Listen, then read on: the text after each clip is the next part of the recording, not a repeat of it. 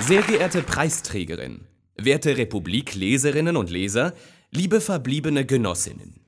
Weil auch Geschichten vom Aufhören einen Anfang haben, erlauben Sie uns, sehr geehrte Frau Nahles, zu Beginn ein wenig auszuholen und im Kalender zurückzublättern. In eine Zeit, von der das Datum beteuert, dass sie noch nicht allzu fern ist, auch wenn es sich für manche deutsche Wählerseele um eine gefühlte Ewigkeit handeln mag.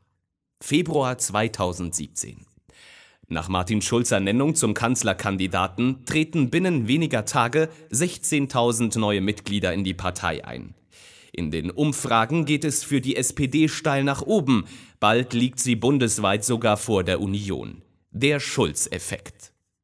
Sein Beliebtheitswert ist deutlich über dem von Angela Merkel.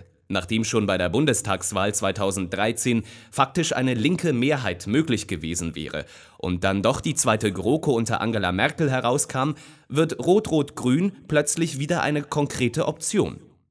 Es herrscht Wechselstimmung, regelrechte Euphorie.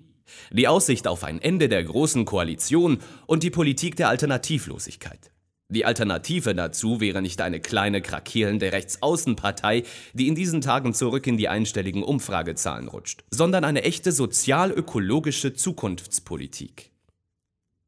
Wer in jenen Tagen allerdings gehofft hatte, die SPD würde sich erneut als linke Partei begreifen, musste sich bald schon fragen lassen, wie es um seine politische Urteilskraft bestimmt sei und ob er nicht ähnlich realitätsblind sei wie jene Genossinnen und Genossen, die sich schließlich auch bei dieser Regierungsehe mit Angela Merkel einreden würden, dieses Mal wird es schon gut gehen. Schon im Januar 2017 hatte Sigmar Gabriel verlauten lassen, solange Sarah Wagenknecht Reden hält wie die AfD, was ein Großteil der Linken und selbst der Mitglieder von Wagenknechts eigener Partei klar verurteilte, gibt es für uns keine Möglichkeit für Rot-Rot-Grün. Das Ergebnis ist bekannt.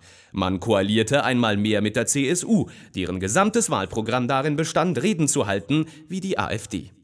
Dazwischen hatte die Mannschaft um Schulz einen Wahlkampf zum Thema soziale Gerechtigkeit geführt und im selben Atemzug den Rückzug von rot-rot-grünen Gedankenspielen eingeläutet, wie aus Furcht, die Wählerschaft könnte die SPD womöglich noch für eine echte linke Partei halten. Wie Sie, liebe Frau Nahles, wissen wir alle, was das Ende von diesem Lied des taktischen Zauderns und Zögerns war.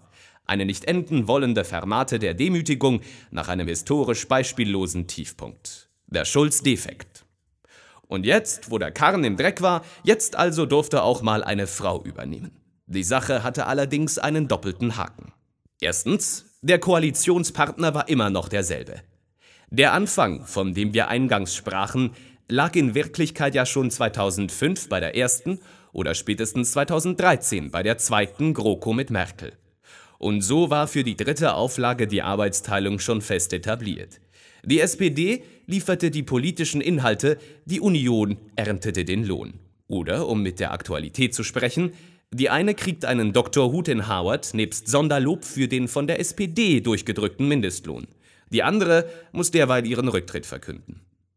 Haken Nummer zwei. Die SPD war immer noch dieselbe. Was für eine sprechende, herrenwitzartige Metapher, wenn von der alten Tante SPD die Rede ist. Merke, viele alte Onkel gleich eine alte Tante. Für ihren Rücktritt, liebe Frau Nahles, haben die Parteioberen Schulz und Maas nun Sexismus als Mitursache ausgemacht. Vielleicht hätte es geholfen, manche Parteiautoritäten hätten in den letzten Monaten schon den einen oder anderen Hinterbänkler beim Verstoß gegen Basalz der Umgangsformen zurückgepfiffen. Aber auch als Sigmar Gabriel am Wahlsonntag zu bester Sendezeit die Forderung nach personellen Konsequenzen in die Kameras raunte. Und selbst nachdem ihr Rücktritt dann verkündet war, hielten sich die Solidaritätsbekundungen aus den eigenen Reihen in Grenzen. Die prononcierteste Ausnahme, ausgerechnet Kevin Kühnert, mit dem sie sich damals duellierten bei der Frage, ob die SPD noch ein drittes Mal in die Große Koalition gehen sollte. Bezeichnend ist auch das. Denn während manch altgedienter SPDler seit Jahren neidvoll Richtung Grüne grummelt, haben Genossen wie Kühnert verstanden, dass der Aufschwung des einst mal kleineren linken Partners auch etwas mit einer politischen Kultur zu tun hat. Mit Anstand und Respekt zum Beispiel. Und mit Geschlechtergerechtigkeit. Ein Dokument des Anstands, liebe Frau Nahles, ist auch Ihre Rücktrittserklärung. Nicht zuletzt dafür verleihen wir Ihnen den Preis der Republik. Und nein, wir ersparen uns in diesem Zusammenhang den Vergleich mit den Abgängen etwa der Herren Schröder und Lafontaine. Wir zitieren lieber Sie, Bleibt beieinander und handelt besonnen. Ich hoffe sehr, dass es euch gelingt, Vertrauen und gegenseitigen Respekt wieder zu stärken und so Personen zu finden, die ihr aus ganzer Kraft unterstützen könnt. Unüberhörbar, auch in diesen höflichen Worten, dass da jemand bereits von außen spricht und ihr sagt, wo vorher wir war. Mit solidarischen Grüßen Andrea Nahles. Nach einer Abschiedsformel mit Eure war Ihnen, liebe Frau Nahles, offenbar nicht zumute. Und nach Heucheln auch nicht. Was von Ihrer Arbeit bleiben wird, außer reichlich Stoff zum Nachdenken nicht nur für Genossen, sind nicht zuletzt die Errungenschaften der einstigen Ministerin für Arbeit und Soziales, der Mindestlohn, die Mütterrente. Auch dafür gebührt ihnen der Preis der Republik, dass sie sozialpolitische Kernforderungen verwirklicht haben, selbst wenn der realpolitische Pragmatismus auch sie zu vielen Kompromissen gezwungen hat. Es ist ein Preis für die Umsetzung klassischer linker Politik in einer Partei, die nicht mehr links sein will, sondern Mitte. Für die denkbar höflichste Art, leckt mich am Arsch zu sagen. Und nicht zuletzt dafür, dass Sie, während andere über ihre Sangeskünste spötteln, das Liederbuch der Sozialdemokratie genauer studiert und erkannt haben. Nicht die SPD-Hymne, wann wir schreiten Seit an Seit, liefert in der Partei das Motto der Stunde. Eher schon die darauf reimende Biermann-Ballade, Du, lass dich nicht verhärten in dieser harten Zeit. Sie, Andrea Nahles, sind diesem Ethos gerecht geworden. Und des Kitsches waren sie nie verdächtig. Mit solidarischen Grüßen, Ihre Republikjury.